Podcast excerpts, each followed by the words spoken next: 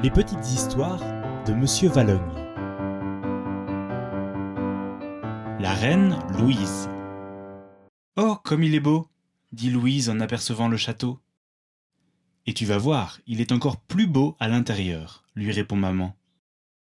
Louise et ses parents prennent un ticket pour entrer dans le château, puis commencent la visite derrière leur guide Anna. Vous pouvez voir ici une peinture de la grande reine Louise, commente le guide.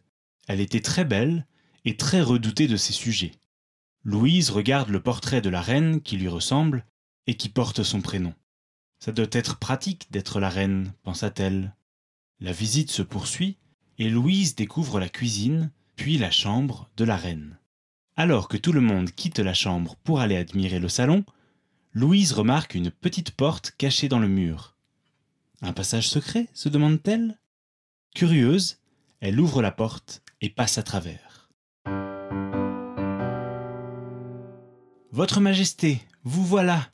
Nous vous cherchions partout, lui dit le drôle de personnage qui l'accueille de l'autre côté de la porte. Louise le dévisage et lui demande Pourquoi m'appelez-vous Votre Majesté? Mais enfin, lui répond le serviteur, vous êtes la magnifique reine Louise. Louise comprend. La petite porte cachée sous le lit la fait voyager dans le temps et la voilà revenue au temps de la reine Louise. Et en plus, les gens pensent que c'est elle, la reine. Elle suit son serviteur, qui l'emmène jusqu'à la salle à manger. Sur son passage, tout le monde fait la révérence. Deux autres serviteurs l'installent sur une grande chaise, tout au bout d'une grande table. Votre Majesté, pour votre déjeuner, nous vous avons cuisiné les meilleures endives de tout le royaume, vos préférées, lui annonce la cuisinière.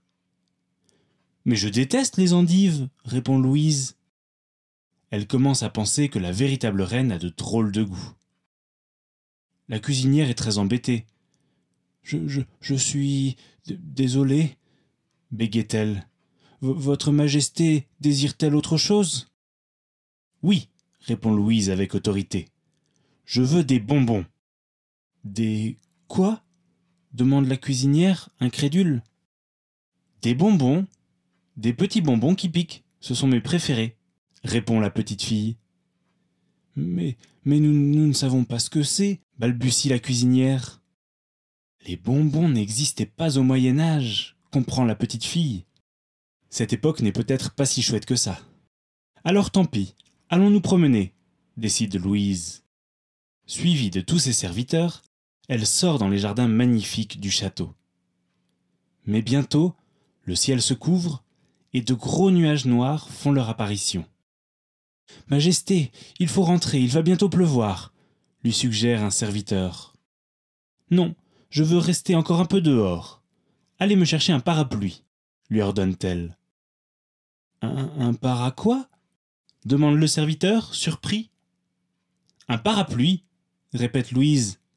Ça aussi, ça n'existe pas à votre époque? Le serviteur ne comprend pas de quoi elle parle. Et la pluie se met à tomber. Vite Tout le monde court jusqu'au château. Louise est trempée de la tête aux pieds. Elle avait déjà faim, et maintenant elle a froid.